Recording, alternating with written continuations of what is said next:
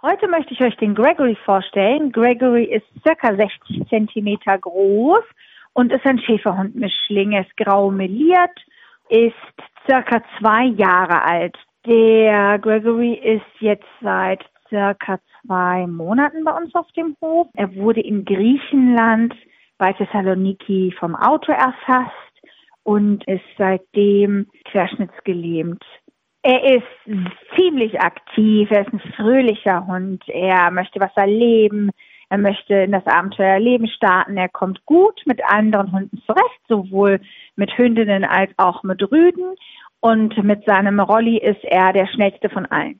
Da Gregory Stuhl- und Harninkontinent ist, muss er äh, zwei bis dreimal am Tag ausgedrückt werden. Das heißt also, die Blase muss entleert werden, damit er auch langfristig gesund bleiben kann. Er sollte schon gewaschen werden, wenn es notwendig ist.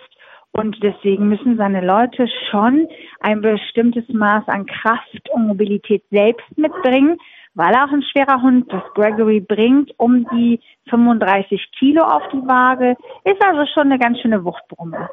Die Adoptanten von Gregory müssen nicht zwingend äh, Erfahrungen mit querschnittsgelähmten Hunden haben oder mit anderen Behinderungen, aber ein hundertprozentiges Maß an Bereitschaft, das zu erlernen, gerne unterstützen wir dabei. Es wäre auch sinnvoll, wenn die Interessenten von Gregory ihn und uns ja auch ein paar Tage begleiten würden bei dem Zusammenleben mit ihm da er eben die Querschnittslähmung hat und auch ab und an getragen werden muss, es bleibt nicht aus, ist es schon wichtig, dass es ebenerdig ist und dass ein Garten vorhanden ist,